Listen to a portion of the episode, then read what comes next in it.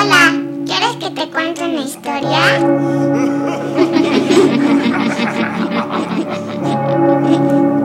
Estás en tu canal. La llamada del miedo. ¿Te atreverías a responder?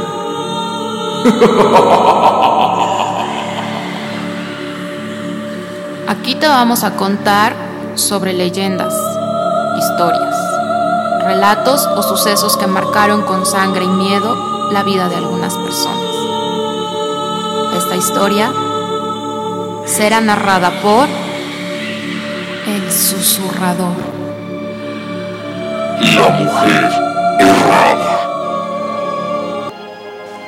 Por los años de 1670 a 1680, según las profundas investigaciones de don Francisco de Sedano, en la Ciudad de México, para ser exactos, en la casa número 3 de la calle de la Puerta Falsa de Santo Domingo, hoy República de Perú, vivía un clérigo, no de la manera más honesta y honrada como Dios manda, sino en amplio libertinaje, pues vivía con una mujer como si fuera su legítima esposa.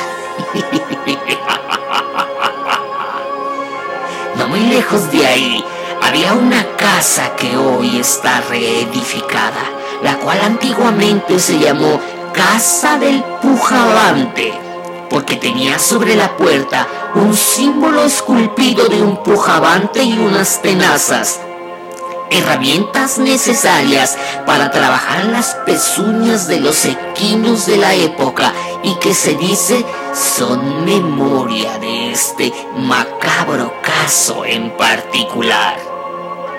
En esta casa habitaba un antiguo herrador, gran amigo del clérigo, por cierto, compadre suyo, quien estaba al tanto de aquella vida de pasiones desenfrenadas que llevaba el religioso.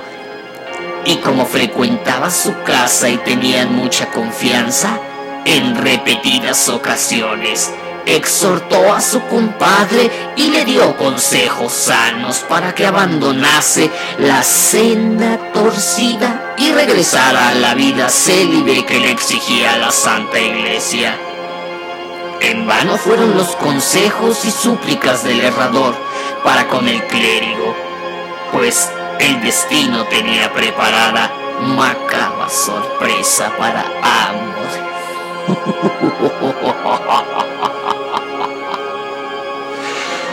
Cierta noche, en que el buen herrador estaba ya dormido, oyó el llamado de la puerta del taller con grandes y descomunales golpes que le hicieron despertar y levantarse a toda prisa.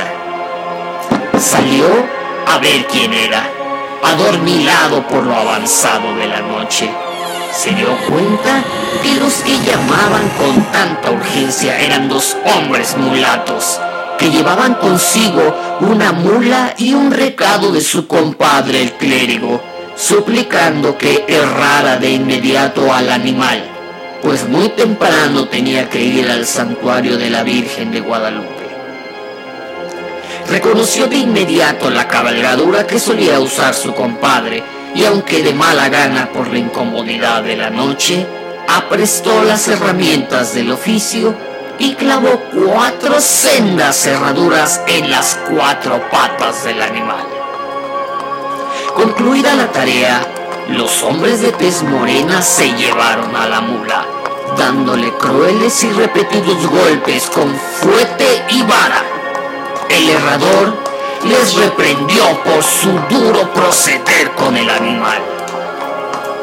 Al día siguiente, muy de mañana, se presentó el herrador en casa de su compadre el clérigo para preguntar sobre su encomienda de ir al santuario de la Virgen de Guadalupe con tanta urgencia, como le habían informado los mulatos, y encontró al clérigo aún recostado en la cama al lado de su mujer. El herrero con tono de molestia y sarcasmo preguntó al clérigo cuál era la prisa por errar a la mula a tan altas horas de la noche, si aún se encontraba descansando. A lo que el clérigo respondió con toda naturalidad que él no había enviado a ningún hombre mulato, y mucho menos a ningún animal a errar a su taller a ninguna hora de la noche. Con estas explicaciones se dieron cuenta que podría haber sido alguna persona que se valió de la amistad entre el errador y el clérigo para aprovechar el momento y solicitar el trabajo del hombre, por lo que entre alegría y risas el clérigo procedió a despertar a su mujer y tomar los alimentos de la mañana.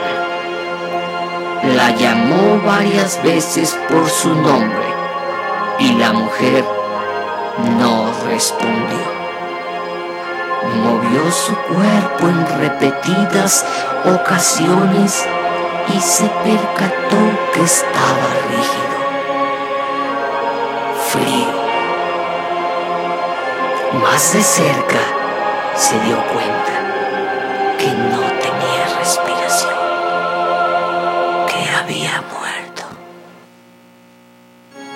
Los dos compadres quedaron mudos, llenos de miedo, pero su asombro fue inmenso cuando al quitar las sábanas vieron horrorizados que en cada una de las manos y en cada uno de los pies de aquella mujer se encontraban las mismas cerraduras con los mismos clavos que habían puesto el herrador la noche anterior.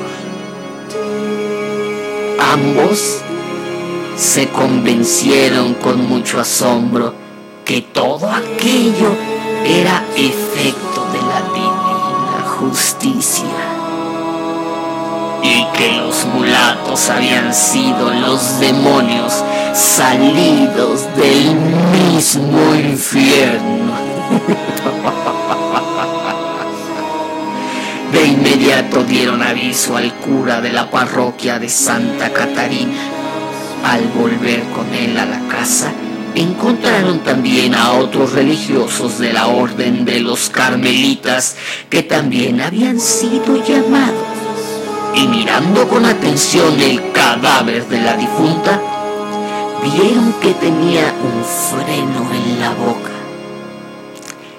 señales de los golpes que le dieron los demonios cuando la llevaron a errar en forma de mula.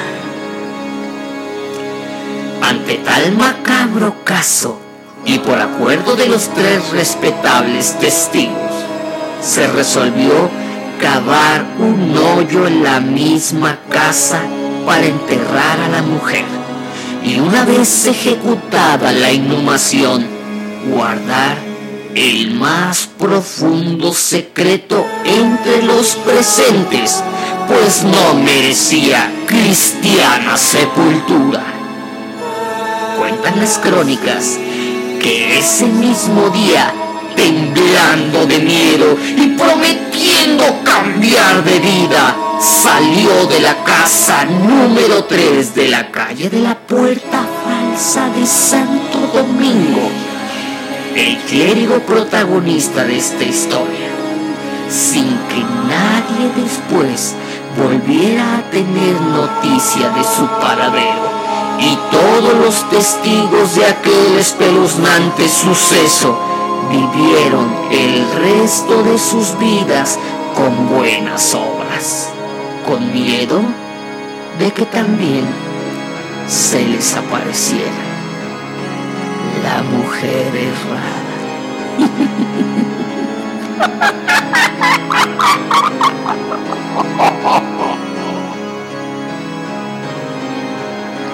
No olvides suscribirte y activar la campanita para recibir notificaciones. Comenta, comparte y dale like a nuestra página. En Facebook e Instagram nos encuentran como la llamada del miedo oficial. La llamada del miedo. ¿Te atreverías a responder?